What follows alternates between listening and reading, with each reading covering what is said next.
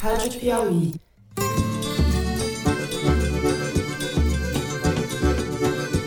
Opa, Teresiners e Teresinos! Sejam muito bem-vindos ao Foro de Teresina, o podcast de política da revista Piauí. A gente precisa muito nesse momento de consciência coletiva. Né? Não dá, a gente está entrando no terceiro ano de pandemia.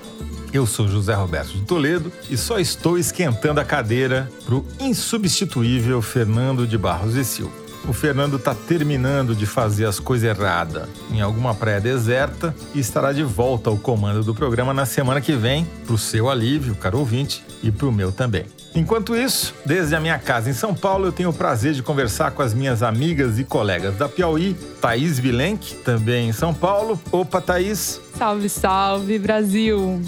O, o, o ministro Paulo Guedes faz o, o que ele consegue mas, evidentemente, claramente, ele perdeu muito o poder. E a recuperada Ana Clara Costa, no Rio de Janeiro. Opa, Ana, sarou? Sarei, tô 100%, pessoal. 100% no more Covid.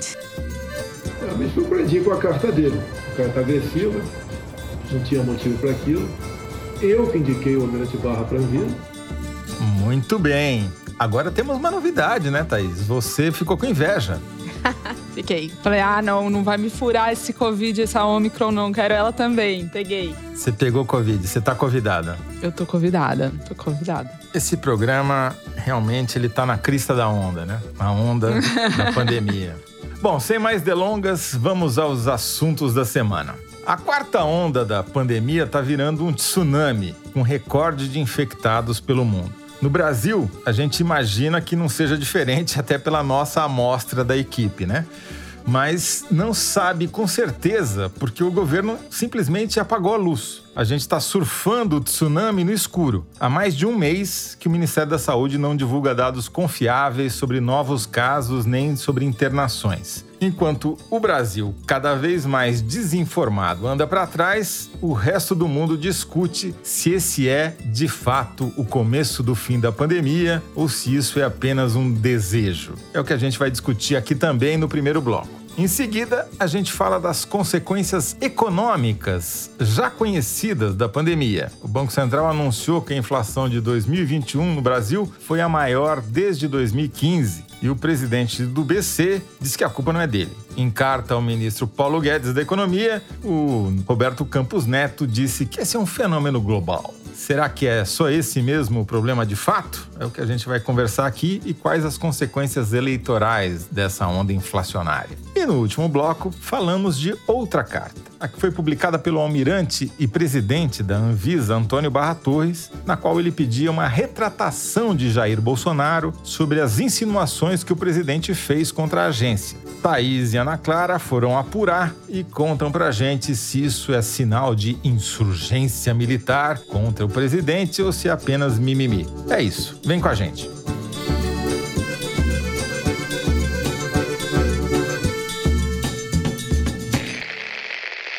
O mundo está enfrentando a maior onda de Covid desde o começo da pandemia. A variante Omicron produziu 15 milhões de novos casos da doença em apenas uma semana, um recorde absoluto, segundo a Organização Mundial da Saúde, a OMS. Isso não é mais uma onda, já é um tsunami e mais cedo ou mais tarde ele vai chegar a todo lugar. O médico Anthony Fauci principal assessor do governo dos Estados Unidos para a pandemia, previu que, aspas, quase todo mundo vai ser alcançado pela Omicron. Na Europa, um diretor da OMS disse que metade da população do continente deve contrair a variante dominante do coronavírus. E no Brasil? A gente sabe muito pouco ou quase nada, porque no momento em que gravamos, o sistema de informações de novos casos do Ministério da Saúde continua fora do ar, com previsão de voltar agora na sexta-feira. Vamos ver se você, ouvinte, vai ficar sabendo disso antes da gente. Levou mais de um mês se isso acontecer, para o governo conseguir se recuperar daquilo que ele chamou de ataque hacker contra os servidores do ministério. Mas também não há motivo para a gente achar que o Brasil é exceção no meio desse tsunami. Muito ao contrário. Comércio, bancos e companhias aéreas tiveram que fechar lojas e agências ou cancelar voos por falta de trabalhadores, porque os afastados estavam com Covid. No estado de São Paulo, as internações diárias em UTIs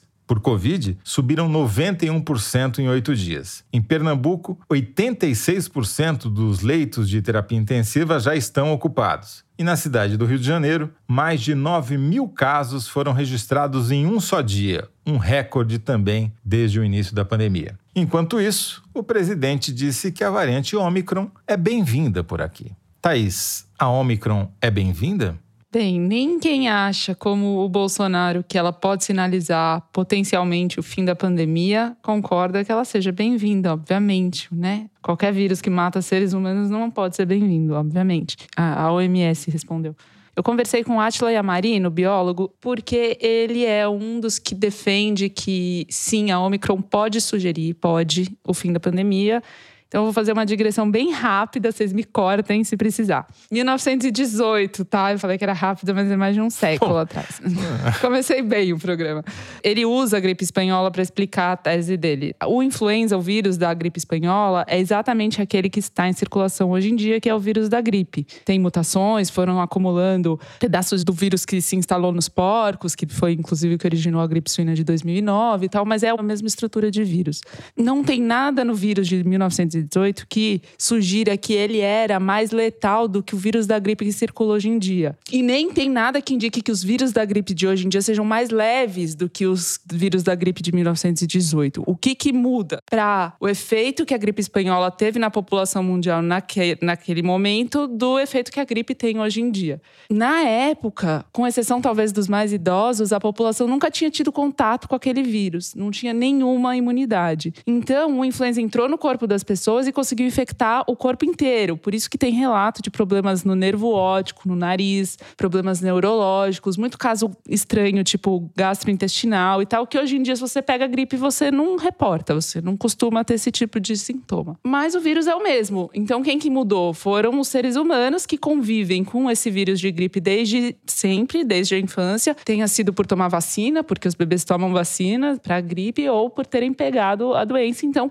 o corpo vai fazendo tendo respostas robustas e o vírus tem menos poder de nos atacar. A mudança principal foi no hospedeiro, né? Foi na população que no abriga hospedeiro. o vírus e não no vírus ele próprio. Exato. Segundo essa visão. Essa visão do Átila. E segundo a visão do Átila, a Omicron é o grande teste de força dessa hipótese, porque é a primeira versão do coronavírus que vai se espalhar e já se espalhou numa população que tem uma imunidade prévia mínima, porque as outras variantes do coronavírus atingiram atingiram, às vezes, populações que já estavam parcialmente vacinadas, que estavam parcialmente contaminadas, mas agora as taxas de vacinação e mesmo de contágio prévio são muito maiores. Então, a variante está infectando pessoas que, de alguma forma, já tiveram contato com o vírus e já têm alguma imunidade. Mas aí eu faço um parêntese pelo seguinte: os dados que a gente tem, primeiro, são insuficientes, pelo que o Toledo já falou do apagão e por todas as dificuldades que a gente tem de acesso a essas informações do país. E segundo, porque demora para você sentir o efeito, o próprio Atila frisa muito isso, o efeito do Réveillon, a gente ainda não sabe qual é nos hospitais. O que a gente está vendo é ainda do Natal. Muito menos dessa onda agora pós-Réveillon, né? Do Ano Novo também. Então a gente ainda não sabe como que as internações, as hospitalizações e os casos graves vão se refletir. Mas a fotografia de, quando eu falei com o Atila, né? Terça-feira, no começo da semana, a vulnerabilidade de quem estava com esquema vacinal completo parecia ser, sobretudo, as vias aéreas, garganta, nariz e traqueia, e não parecia que a a Omicron era capaz de invadir o corpo inteiro e no pulmão ou chegar em outras partes do corpo, que foi o que aconteceu com muitas outras variantes, o Toledo que o diga. Ela tá tirando um sarro porque eu tive Covid o ano passado, só que no meu caso não foi Omicron, foi um pouquinho pior. É. Então, extrapolando para o futuro, a longo prazo, com a continuidade das doses de reforço, com as pessoas tendo pegado Covid mais de uma vez, com a resposta imune mais robusta na população,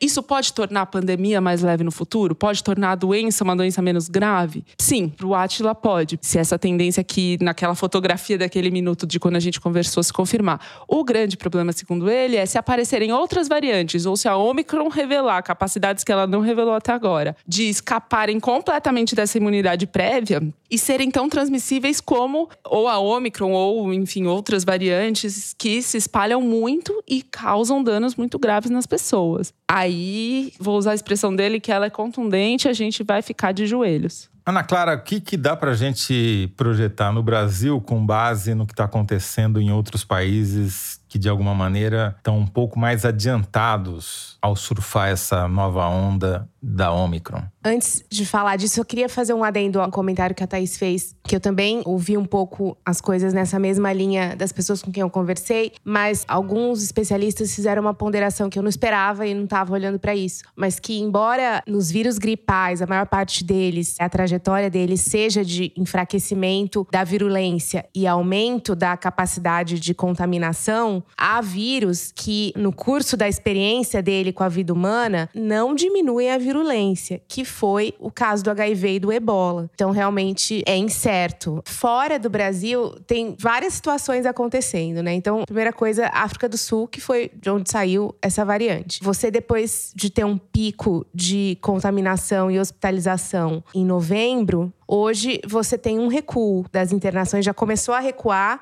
e de uma forma expressiva. O tempo de internação também é muito baixo. Hoje, das pessoas que estão internadas na África do Sul, eles estão fazendo uma média de dois a quatro dias de internação, o que era menos da metade do que acontecia nas variantes anteriores, como a Delta, como a Gama. Na verdade, assim, a primeira coisa, a maior parte das pessoas que busca atendimento hospitalar não fica internada. E das que ficam internadas, ficam menos da metade dos dias dias que se ficava, em média, nas outras variantes. Então, isso deu um, um respiro para o sistema de saúde na África do Sul. Na Inglaterra, que é onde a Omicron chegou logo depois e fez um estrago, os números também já vão começando a recuar a ponto de, na Espanha, por exemplo, hoje, o governo espanhol já discutir abertamente a possibilidade de tratar a Covid, uma discussão ainda, vou ser bem clara, não é? Nada tá, tá decidido, mesmo porque a OMS não recomenda isso ainda, mas isso começou a ser discutido na Espanha,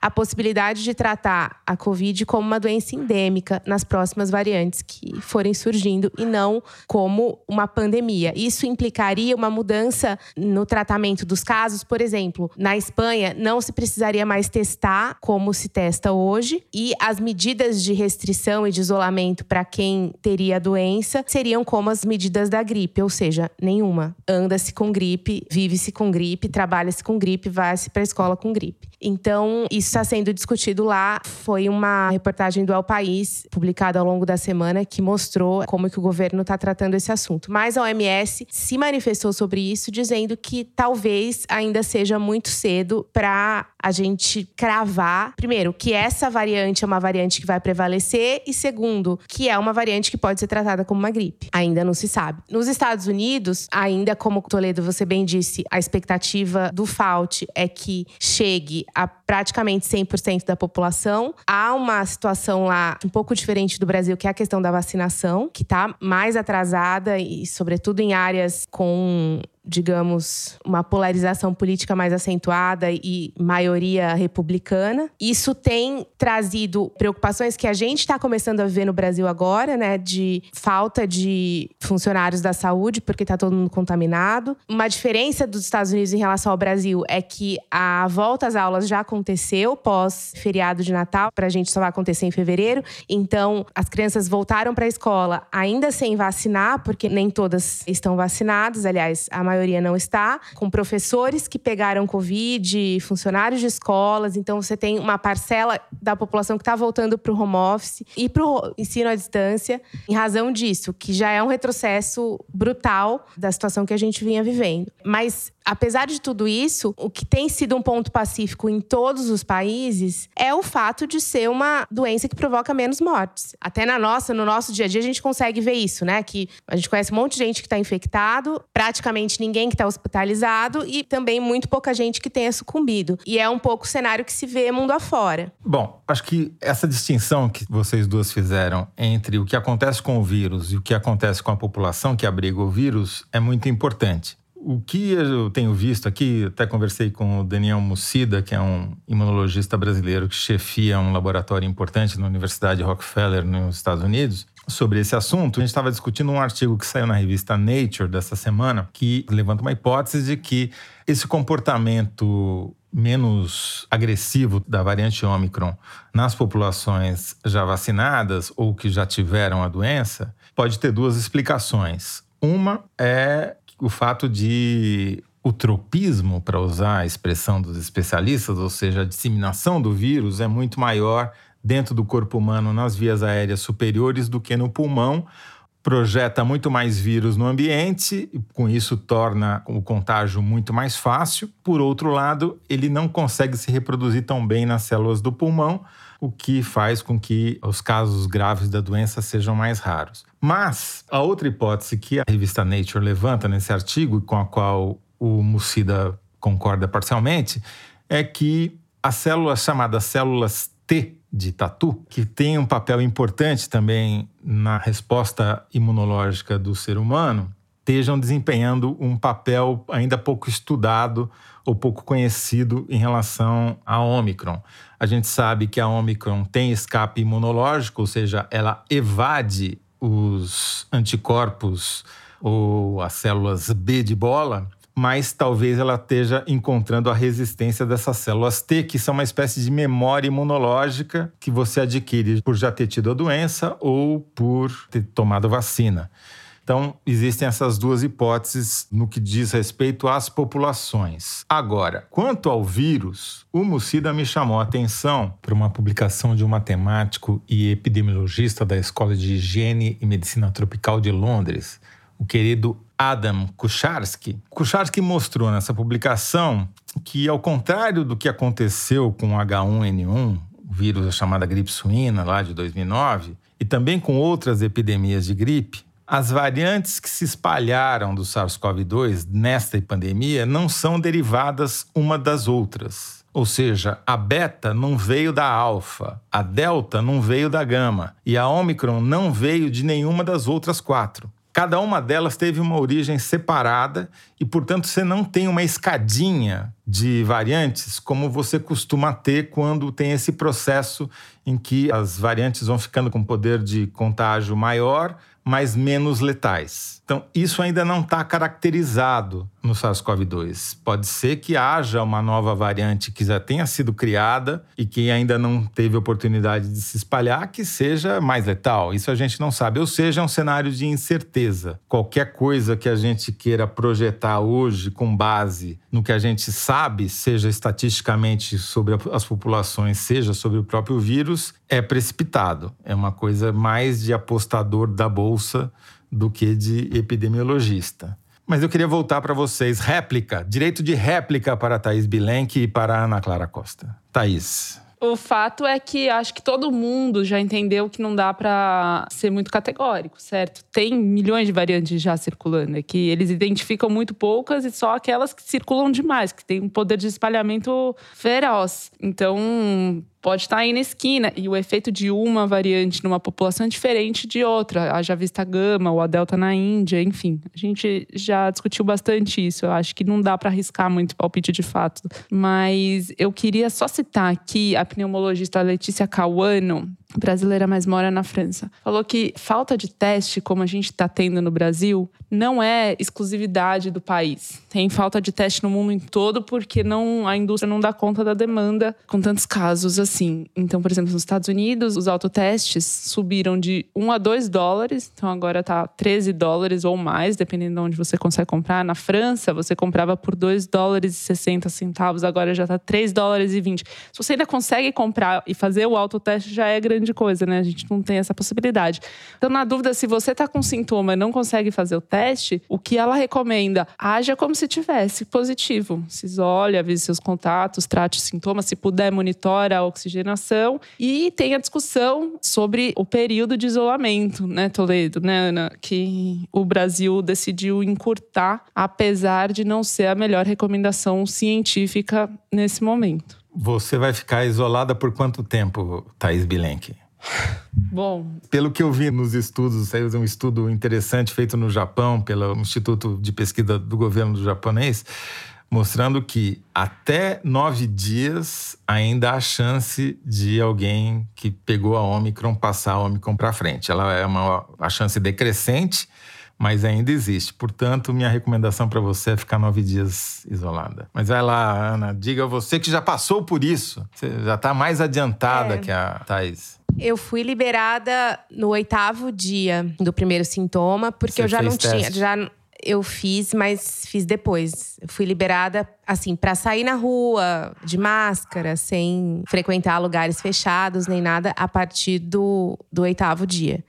E depois, a partir do décimo segundo dia, já a vida normal. Vida normal no sentido, assim, dentro, do, obviamente, das regras. É, eu fiquei pensando o de... que, que ela chama vida normal. É, vida normal de poder ir pra redação, de poder, Sim. enfim, ir no supermercado, farmácia. Acho que. Que é um pouco a vida que a gente já tava levando até agora, né? Pós-vacina e tal. É. Mas tenho que dizer que eu fiz o teste. Eu fiz o teste a partir do décimo primeiro dia e o vírus ainda tava no meu corpo. Mas então, é um vírus é... viável, como dizem os especialistas, ou era só um resquício inerte? Só um... Não, eles fazem essa conta com base nos sintomas, né? Então, se você tá sem sintomas há sete dias, oito dias e o vírus ainda tá no teu corpo, eles consideram isso um resquício que tem uma chance muito pequena de contaminação. Inclusive, Inviável. tem gente que fica Exato. Inclusive, tem gente que fica meses, né, com o vírus no corpo. Então, uhum. foi o que aconteceu comigo. Assim, ainda vou repetir teste, mas até o último que eu fiz, eu ainda tinha o vírus. Bom, antes da gente encerrar, eu só quero fazer uma observação que eu não posso deixar passar. Porque quando o Wall Street e a Faria Lima se metem a epidemiologistas, o mundo e o Brasil acabam como o Bolsonaro, né, nas mãos de um gastroenterologista para desobstruir o que eles fizeram. Dias atrás, um jovem e milionário empreendedor norte-americano, Vivek Ramaswamy, escreveu um artigo no Wall Street Journal propondo acelerar o espalhamento da Omicron. Isso mesmo, ele quer acabar com qualquer medida de distanciamento social. É o liberalismo epidemiológico. O que ele propõe equivaleria no Brasil a liberar o carnaval e proibir o uso de máscara ao mesmo tempo para esse gênio aí do empreendedorismo, o uso da máscara e a prática do distanciamento social numa população vacinada que produzem as variantes resistentes à vacina. Oi? Não por coincidência, o Ramaswamy é um ex-gestor de fundo de investimento que virou dono de empresa de biotecnologia que tem ações no mercado. Então, se você não está comprado em ações de empresas da área de saúde, nem é terraplanista, continua valendo a recomendação dos epidemiologistas de verdade. Use máscara e evite aglomerações, especialmente em ambientes fechados. Se não puder evitar, use máscara PFF2 ou N95 porque as máscaras de pano só são 30% melhor do que nada. E as máscaras cirúrgicas, aquela azulzinha, são 50% melhor do que as de pano. Já a PFF2 ou a N95, se elas estiverem bem ajustadas ao rosto, elas são até 5 vezes mais eficientes que as máscaras cirúrgicas. Isso significa que leva 5 vezes mais tempo para o vírus conseguir passar pela máscara e te infectar. É isso. Vamos para o segundo bloco?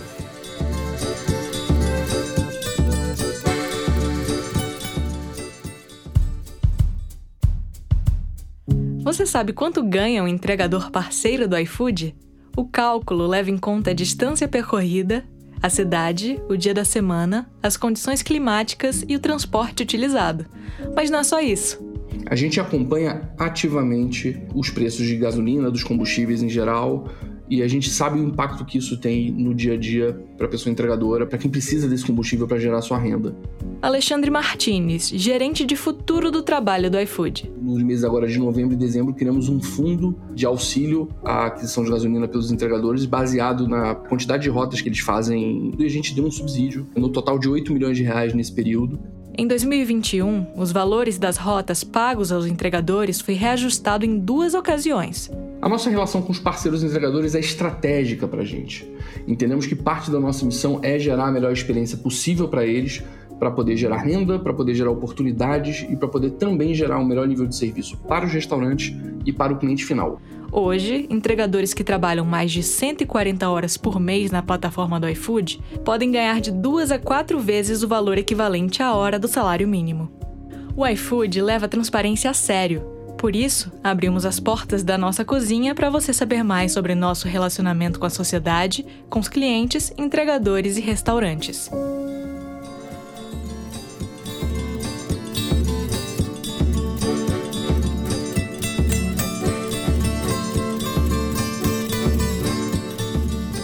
Pois bem, em 2021, a inflação no Brasil fechou o ano com 10,06%, que é a maior desde 2015, quando começou o processo de empurrar Dilma Rousseff para fora do governo. O presidente do Banco Central, Roberto Campos Neto, teve que mandar uma carta para o ministro da Economia, Paulo Guedes, explicando por que houve esse estouro do teto da meta inflacionária que ficou quase duas vezes acima, né? E basicamente o que ele disse é que ele não tem nada a ver com isso, que a inflação foi importada, que é um fenômeno global, vai procurar explicação lá em Wall Street. De certa maneira ele tem razão, porque a gente está vendo inflação em, até nos Estados Unidos, né? Inflação de 7%, que é lá é, é altíssima, não chegava a isso desde 1982. Porém, entre as grandes economias do mundo, a inflação brasileira ficou em terceiro lugar, como a terceira maior, só ficou atrás da Turquia e da Argentina. Vamos lá, então. Ana Clara, como é que o mercado financeiro está percebendo essa alta da inflação? Já está no preço? Bom, sim, está no preço, já era esperada, né? Não desde o início do ano passado, mas aí a partir do segundo semestre já era esperada. Mas eu queria comentar que na carta do presidente do Banco Central, certamente não se menciona um, um fator que foi importante para a inflação e talvez tenha impactado e feito com que ela fosse a terceira maior entre as grandes economias, que é o dólar, que tem um impacto inflacionário em razão das nossas importações e que a volatilidade do dólar está muito ligada à instabilidade política provocada pela gestão atual. Então, esse ponto da inflação, o Banco Central preferiu não tocar para explicar o que está acontecendo, sendo que é um ponto importante. Agora, falando um pouco sobre como isso está precificado já no mercado, eu conversei com o pessoal de análise macroeconômica do Banco BS, que é um banco suíço que tem áreas nas principais economias do mundo, inclusive nos países onde surgiu a variante Omicron, como é o caso da África do Sul. Então, eles conseguem ter uma visão mais global do impacto da pandemia em diferentes mercados. E o que eles me disseram, o economista-chefe Alexandre de Azara, é que não há nenhuma previsão, não só no Brasil, como em outros países do mundo, de mudar as perspectivas econômicas de PIB, de inflação, de juro, de câmbio, em razão dessa variante. E eu achei isso curioso, né? Porque a gente tem visto o impacto direto na nossa vida de lugares que acabam fechando porque está todo mundo infectado e não tem funcionário, os próprios hospitais, a questão das escolas que a gente vai ver como é, a questão dos voos, né? Tem uma parte relevante dos funcionários das companhias aéreas está infectada e não pode trabalhar, tem um cancelamento muito grande de voo, enfim, tem vários aspectos da economia que a gente já começa a ver mudar em razão disso, mas o que eles estão dizendo é que eles acreditam que seja uma mudança pontual, assim, essa questão dessa escassez de mão de obra por causa da Omicron seja um ponto fora da curva que se resolva rápido em razão da suposta rapidez da trajetória do vírus. E o que eles me disseram é que essa avaliação está sendo feita em todos os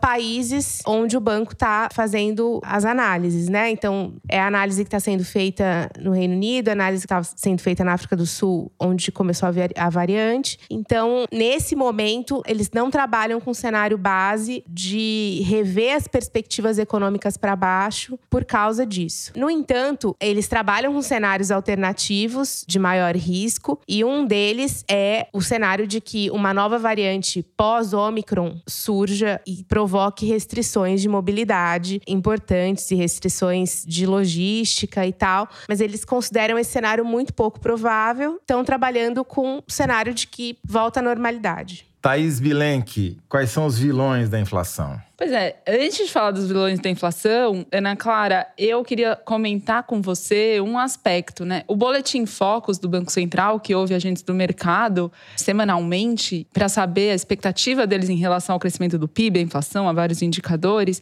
Em junho de 2021, a expectativa do mercado de crescimento do PIB para 2022 era 2,1%. O último boletim Focus dessa semana agora já era de 0,28%, que tem uma deterioração da expectativa expectativa no mercado, tem. Agora, descendo do Olimpo da Faria Lima pro chão de fábrica, o que dirá das pessoas que vivem de ir ao supermercado fazer suas compras? A gente comentou aqui que combustíveis foram os principais vilões da inflação, né? Especialmente por serem precificados em dólar, tiveram 50% de aumento, conta de luz 21%, gás de cozinha 27% no ano passado. Os alimentos que tinham tido uma alta de 14% em 2020, aquele estouro do preço dos alimentos, tiveram um aumento de quase 8%. E isso tem um impacto direto na vida das pessoas que podem fazer compras no supermercado, que precisam fazer compras no supermercado. O arroz, que tinha disparado 76% em 2020, caiu, teve um barateamento em 2021, e o feijão também. Mas a carne, que disparou para um preço proibitivo em 2020, fez o quê? Não é que baixou o preço em 2021, mas sim aumentou o preço dos ovos e frangos, que foram as proteínas animais alternativas que a população procurou. Café e açúcar tiveram um aumento de quase 50% também nos preços. Isso não se deve só a questões macroeconômicas, mas também climáticas, as secas, geadas que afetaram as safras. Uma pesquisa Genial Quest que saiu essa semana mediu de alguma forma o impacto que isso tem. 37% da população, segundo a pesquisa, considera a economia o principal problema e 28% considera a saúde e pandemia. E entre os fatores econômicos, aqui para agitar um pouco a nossa discussão, inflação não é a principal, é a terceira principal problema econômico, né? O primeiro é desemprego, é o que as pessoas sentem na prática. O segundo é crescimento econômico. Fome e miséria é disparado o principal problema social. Para 51% da população, a capacidade de pagar as contas nos últimos três meses piorou. E a capacidade de quem ganha até dois salários mínimos piorou mais. 60% desse grupo relata piora, e no Nordeste também, 57%. O Roberto Campos Neto, presidente do Banco Central, disse que a inflação acima da meta não era responsabilidade deles, enfim. E 80% da população total, segundo essa pesquisa Genial Quest, desaprova o combate à inflação do governo Bolsonaro. O que isso vai trazer para esse ano de 2022 em termos eleitorais? É, essa pergunta que eu ia fazer para Ana Clara, você já fez por mim, então. Bom, a economia ela é o assunto da eleição, né? Diferente de 2018, em que a pauta não era o bolso necessariamente, né? Você tinha um viés disruptivo ali de sistema. Esse ano a pauta é essa, assim, o, eleitor ele quer a pessoa que resolva o problema dele, que é a falta de renda, a falta de emprego, a falta de comida para muitos, né? Com base nisso, a gente vê uma certa mudança na política econômica do governo Bolsonaro para tentar mitigar esses efeitos de alguma forma para tentar melhorar a situação dele em estados, em regiões onde a situação econômica é mais grave, né, como os estados do Nordeste. Então, o tom da eleição é quem vai conseguir resolver o problema. E é uma coisa que os partidos, o Congresso de uma forma geral, está focado 100% nisso, porque isso também acaba se refletindo na própria reeleição deles, né? Então, o pessoal do Arthur Lira ali, os, os parlamentares, o grupo político do, do, Centrão, especificamente do Arthur Lira, vê isso muito como a gente não se reelege com o dólar a 7. A gente não se reelege com a inflação a 10. Então, o que, que a gente pode fazer para melhorar isso para a gente se reeleger? Essa vai ser a tônica da eleição nos estados. E imagino que reverbere para a eleição presidencial também, já está reverberando. É o assunto da eleição. Tem um sintoma que eu sempre detecto em eleições presidenciais quando a Faria Lima começa ela própria ou seus porta-vozes na imprensa ou seus influencers nas redes sociais agora começa a barganhar com o candidato líder nas pesquisas o que ele deve fazer no seu programa econômico. Eu tenho notado nas últimas semanas uma certa discussão, digamos assim, sobre o que o Lula deve fazer na economia, e isso já aparecendo no noticiário. O Lula já está precificado, na opinião de vocês, começando pela Thaís? Já. Pelo que eu apurei, conversei com pessoas que trabalham no mercado financeiro, em bancos, corretoras, eles não só consideram o cenário do Lula ganhar, como, inclusive,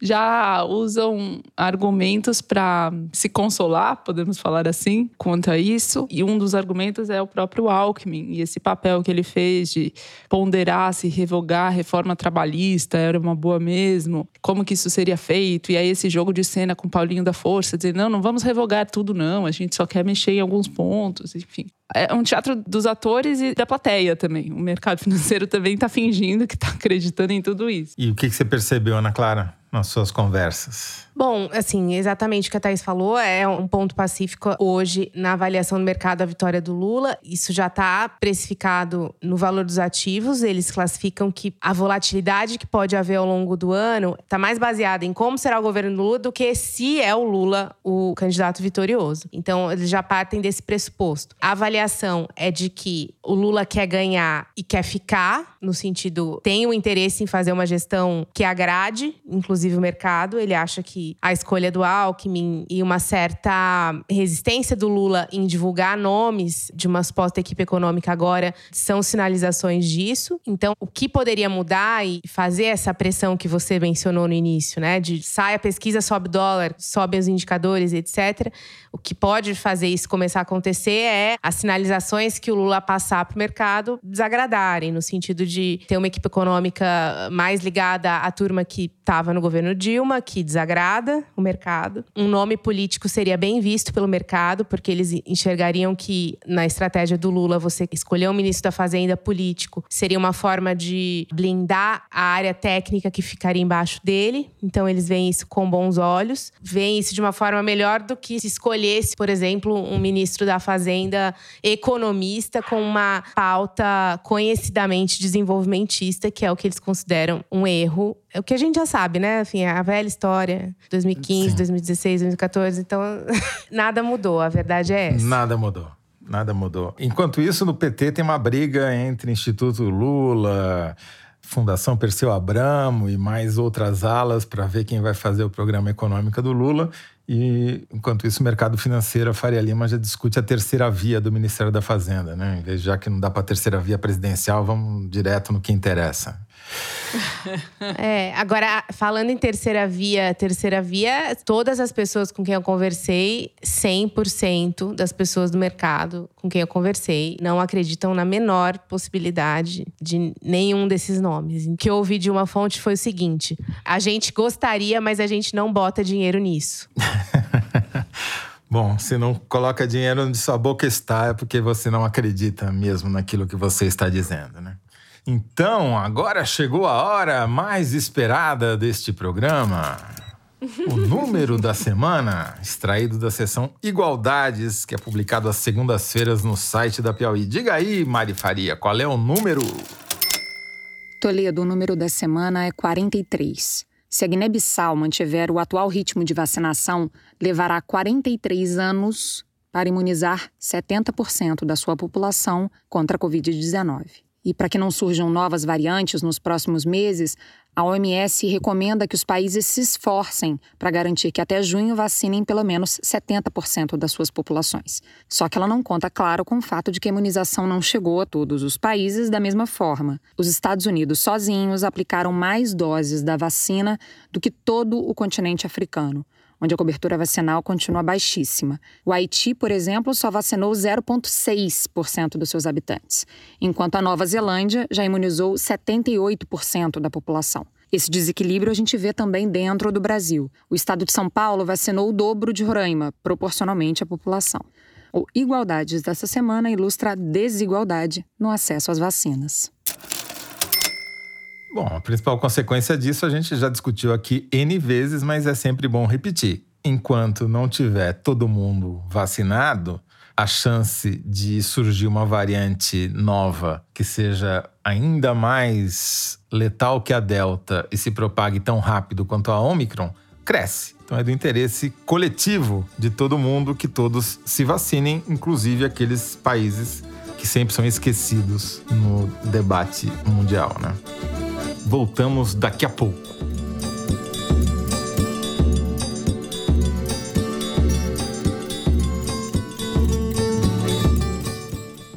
Assine a Piauí exclusivamente digital. Ganhe acesso a conteúdos da revista e do site, além de descontos em eventos da Piauí e descontos em ingressos dos nossos parceiros. Você que está acompanhando o Foro de Teresina, assinante digital, tem acesso exclusivo a edições especiais do podcast de política da revista Piauí. Assine a Piauí Digital. É conteúdo que não acaba mais.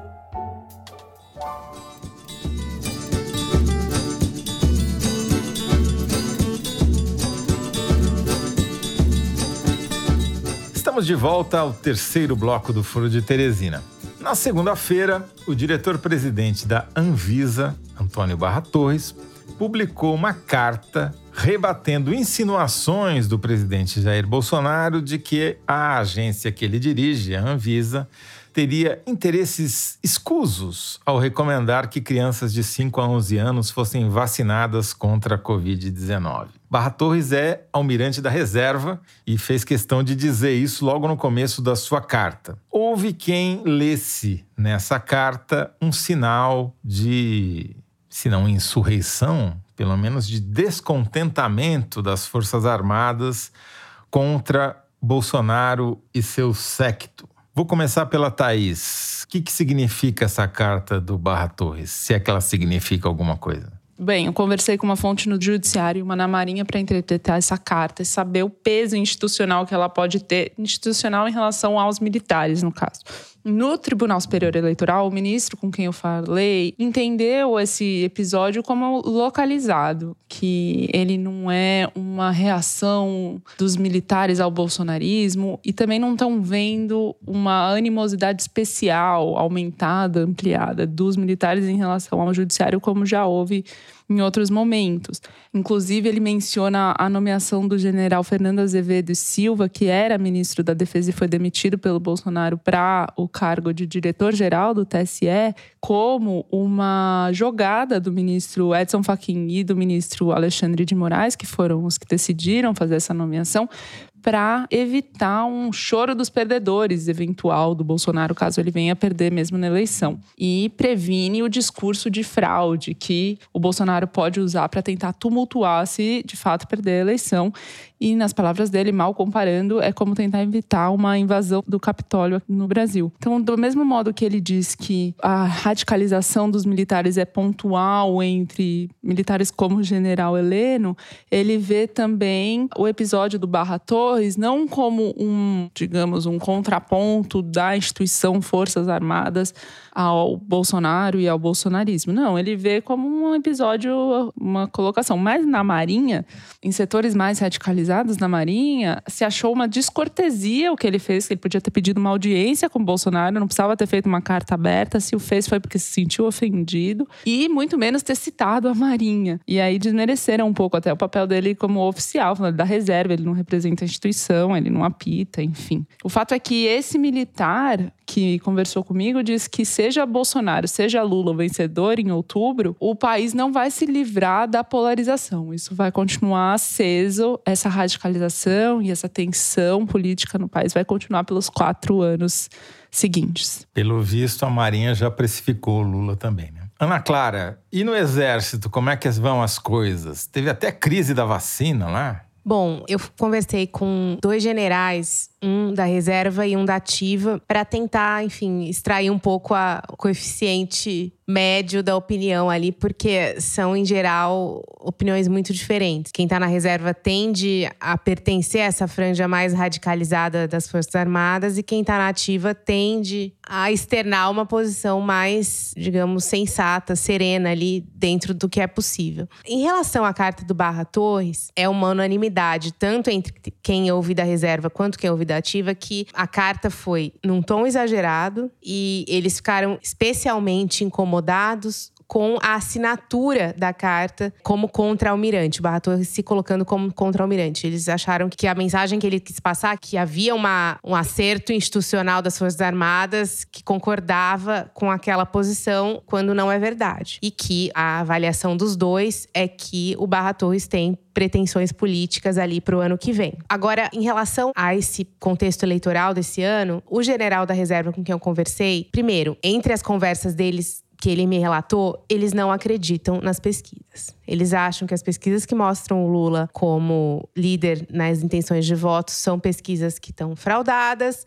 que são feitas com metodologia não conhecida ou metodologia errada, que isso não pode mostrar um retrato da população. Então, ele me conta que nesses grupos em que se conversa sobre isso, eles acreditam na reeleição do Jair Bolsonaro. Ponto. E que, caso as pesquisas estejam corretas e o Lula ganhe, eles não descartam uma revolta militar que eles classificam como contragolpe, porque eles classificariam a eleição do Lula como um golpe. Então, no entanto, esse general que eu conversei, ele considera, ele fala assim: isso é um cenário que é previsível, mas na minha avaliação pessoal é pouco provável, mas é previsível. E isso aconteceria, na visão dele, se houvesse uma demanda da sociedade por uma intervenção militar. Agora eu fiquei preocupado, Ana Clara. Os jogos de vôlei no posto 6 de Copacabana, de, com os jogadores de sunga preta, devem estar pegando fogo. Né?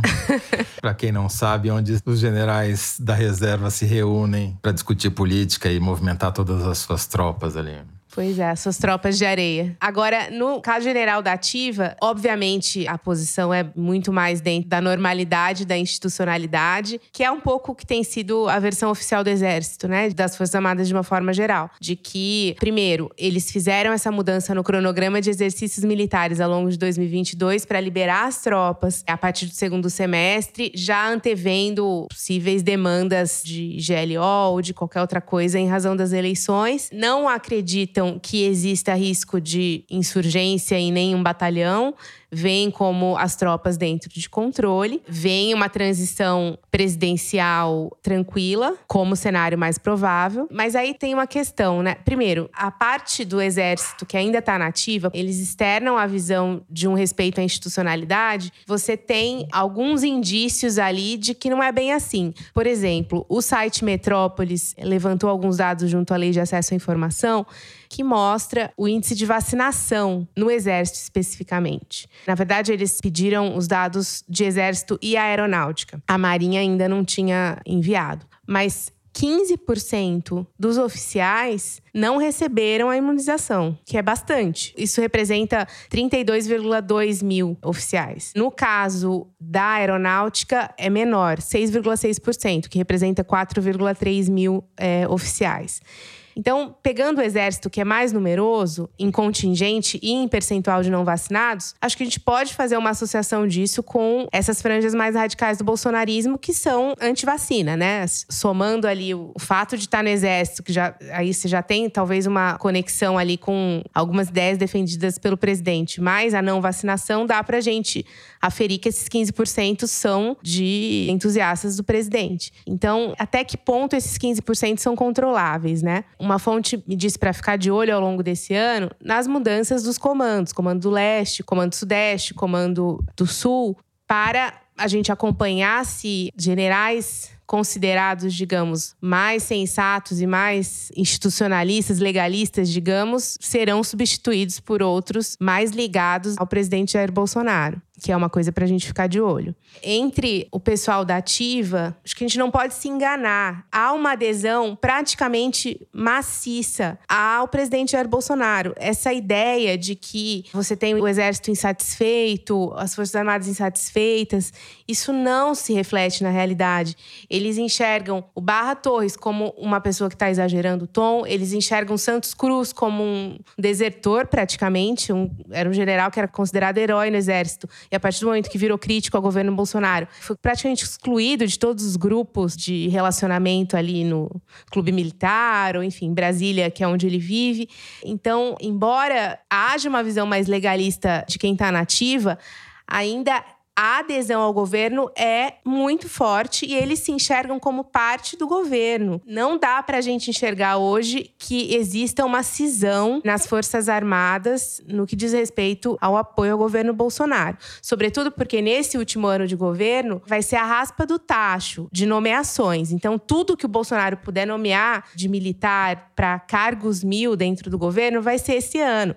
Então, é um ano em que é possível que eles estejam ainda mais, digamos, pianinho em relação a tudo relacionado ao governo Bolsonaro, porque é o ano final para se conseguir aquele troquinho extra no final do mês do DAS até que haja uma mudança de governo. Bom, então a conclusão que eu chego ouvindo vocês duas é de que, embora a disputa lá no posto C esteja ardente, não há nenhuma sinalização o wishful thinking que a gente andou lendo por aí de que os militares estariam se insurgindo contra o governo, que isso vai acontecer, muito ao contrário, já que eles nunca ganharam tanto em cargos em comissionados e também no orçamento federal. E tem uma coisa curiosa que vai ao encontro dessa análise de vocês duas, que é o seguinte: o levantamento aqui da Arquimedes sobre esse episódio do Barra Torres mostrou uma divisão muito peculiar que não é a que costuma acontecer no Twitter. As manifestações da esquerda foram bem reduzidas, porque obviamente a esquerda não quis defender um almirante, né?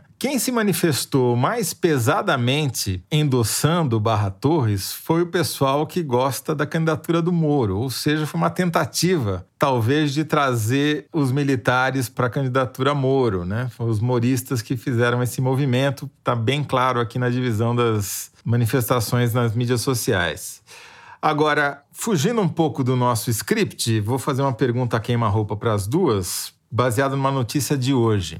Saiu um decreto assinado pelo presidente Jair Bolsonaro hoje, nesta quinta-feira, transferindo para a Casa Civil, vulgo Arenão, comandado pelo Ciro Nogueira, o poder de decisão sobre o orçamento federal. Na verdade, está dividindo com o Ministério da Economia e com o Paulo Guedes, mas na prática, quem vai ter a última palavra sobre o que vai acontecer com o orçamento é o Ciro Nogueira. Isso também constitui raspa do tacho? Com certeza. Embora as leituras sobre tudo isso que está acontecendo no orçamento são um pouco contraditórias em muitos aspectos, né? A gente olhando de fora, imagina assim a farra do boi, né? Ali, todo mundo se fartando de dinheiro público para suas bases, comprando tratores e tudo mais, enfim, você entrega o trator pro agricultor que não tem o que comer, né? Então, isso dá uma impressão de que está todo mundo muito satisfeito, quando na verdade, acho que aí não sabemos sabemos, né, se a sede deles é tamanha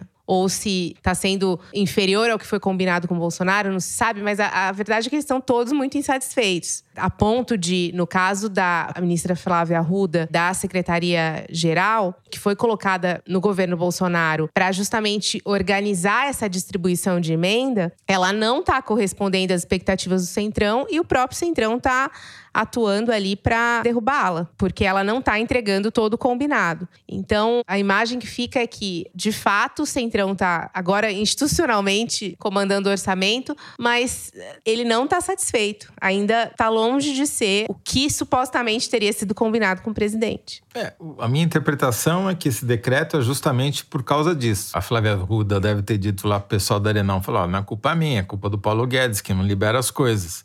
E daí eles aprontaram esse decreto para ela não ter mais desculpa. Agora quem decide é o Ciro Nogueira. É isso aí, Thaís? É, já quem decidia já era ele, né? Assim, é, tem esses entraves burocráticos que o Paulo Guedes e alguns dos seus gostam de fazer para atrasar e tal, mas a gente viu que a distribuição do orçamento atingiu os interesses do centrão, do Arenão, e o Paulo Guedes ficou na calçada, né? Mais uma vez. Muito bem, então ficamos por aqui no terceiro bloco e vamos agora pular o Kinder Ovo. Não, não, não vamos pular o Kinder Ovo, porque Thaís Bilen, que já vem de vitória. Ma mais exige... um dia de derrotas para mim, mais um dia de derrotas para mim, já tô acostumada. Hum, vamos nos unir, Ana Clara Costa. A gente vai, vai fazer uma Olha, frente ampla de terceira forte, via contra a Thaís Bilenque aqui, hoje.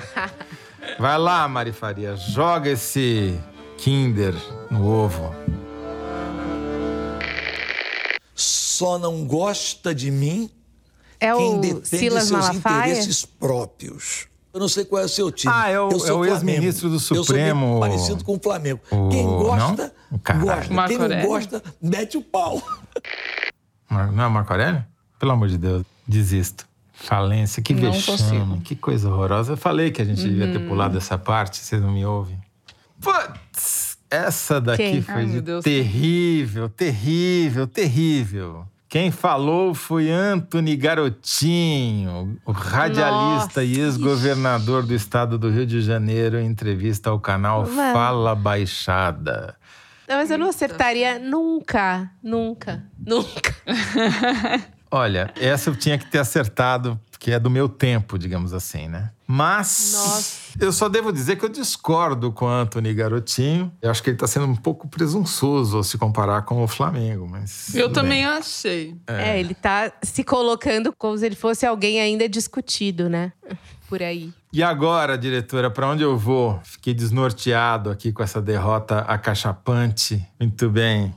Depois deste episódio que eu não tenho nem palavras para qualificar, vamos tentar elevar o moral da tropa e vamos ao correio elegante.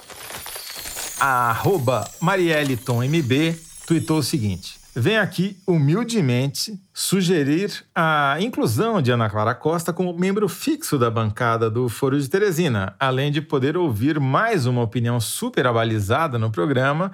A participação dela deixaria a bancada mais igualitária e o Kinder Ovo mais competitivo. Bom, Marielle, devo dizer não. que ficou provado que a sua hipótese, eh, a segunda pelo menos, está errada, né? Descartado. Não deixaria o Kinder Ovo mais competitivo. Acho, porém, que a ideia é Mais boa. competitivo. Né? Eu posso sair e dar meu lugar à Ana Clara com ganhos para os ouvintes. E também um equilíbrio maior, igualitário, como você diz aí.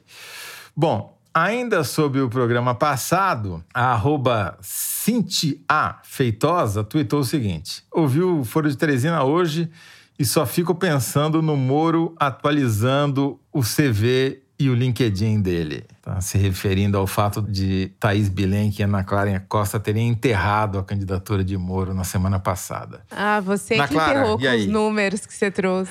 Você que tá dizendo. É.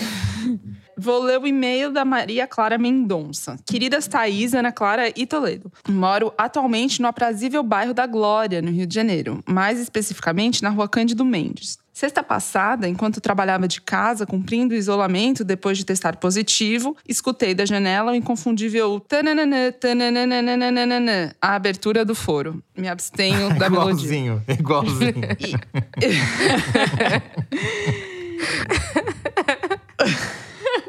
Acho melhor colocar um- E esse- a música pra gente. Vai ficar melhor do que a gente tentar cantar. Cola aqui. ela, exatamente. Eis que descubro que o povo das coisas erradas voltou ao batente. Voltamos. Então queria mandar um salve pro meu vizinho de ótimo gosto para podcasts pelo aviso. E um salve pros meus amigos Luiz, Felipe e Rafael que me aguentaram nas chamadas de vídeos durante o isolamento. Beijos e salves da vizinha do 102. É, gente, a vizinhança agora vai todo mundo se isolar, tá todo mundo ficar trancafiado outra vez, vizinhos univos. Vamos maratonar o foro. Bom, vou ler um e-mail fofo. Foi mandado pelo vovô Beto, do Rio Grande do Sul. Buenas, cambada do foro. Fui apresentado ao foro pela minha filha Alice e desde então sou um fiel ouvinte e assinante. Acontece que em agosto passado ela trouxe ao mundo a Maria Teresa, uma verdadeira princesa com as bochechas mais fofas e lindas que se possa imaginar. E obviamente com ela veio a escassez do tempo para o foro, uma vez que agora as, as atenções são quase todas para TT. Diante disso, rogo a vocês um volta Alice e por que não um vem com a gente TT, longa vida ao foro. Bom, Opa. volta Alice e vem com a gente TT. Já é Vem bom acostumá-la, é acostumá-la a ouvir-nos desde o berço, literalmente. Futuras TT, gerações de ouvintes. Bem-vinda. Bom, antes de fazer o encerramento, eu queria fazer dois registros aqui de mortes que aconteceram essa semana. Um do jornalista inglês Andrew Jennings, que foi talvez o jornalista que mais investigou corrupção no esporte, principalmente na FIFA e no Comitê Olímpico Internacional, que foi um dos inspiradores do sequestro da Amarelinha, o podcast aqui que vocês ouviram. Se não ouviram, vão lá correndo ouvir, que está aqui no canal do Foro de Teresina. E também o falecimento do Gustavo Venturi, um cientista político, sociólogo, que foi um dos fundadores do Datafolha e que morreu nesta madrugada. Pois bem, e assim terminamos o programa de hoje. Se você gostou, não deixe de seguir a gente no Spotify, no Apple Podcasts ou no Amazon Music, favoritar no Deezer e se inscrever no Google Podcast, no Castbox ou no YouTube. Assim você fica sabendo das novidades, dos episódios especiais e das edições extras. O Folha de Teresina é uma produção da Rádio Novelo para a revista Piauí com coordenação geral da Paula Scarpim. A direção é da Mari Faria. A produção é do Marcos Amoroso. O apoio de produção é da Cláudia Holanda e da Marcelle Darieux. A edição é da Evelyn Argenta e do Tiago Picado. A finalização e a mixagem são do João Jabassi, que também é o intérprete da nossa melodia tema, composta por Vânia Salles e Beto Boreno. A Mari Faria também edita os vídeos do Foro Privilegiado, o teaser do Foro de Teresina que a gente publica nas redes da Piauí. A nossa coordenação digital é feita pela Juliana Jäger. A checagem foi do João Felipe Carvalho. A ilustração da Renata Buono. O Foro de Teresina foi gravado das nossas casas. E assim eu me despeço das minhas colegas e amigas Ana Clara Costa. Tchau, Ana Clara. Tchau, Toledo. Tchau, Thaís. Até a próxima. No próximo, o Fernando já de volta. E eu de volta à minha rotina sem foro. Um beijo para vocês. Ah, você voltará, você voltará, Ana Clara. Pode deixar. E Thaís Bilenque, vê se se recupera logo aí. Obrigada, valeu. Beijão, Ana Clara. Um beijo, Toledo. Bom, e você, ouvinte, semana que vem tem Fernando Barros de Silva aqui comandando o espetáculo. Já não era sem tempo, né? Eu agradeço. Até mais. Tchau.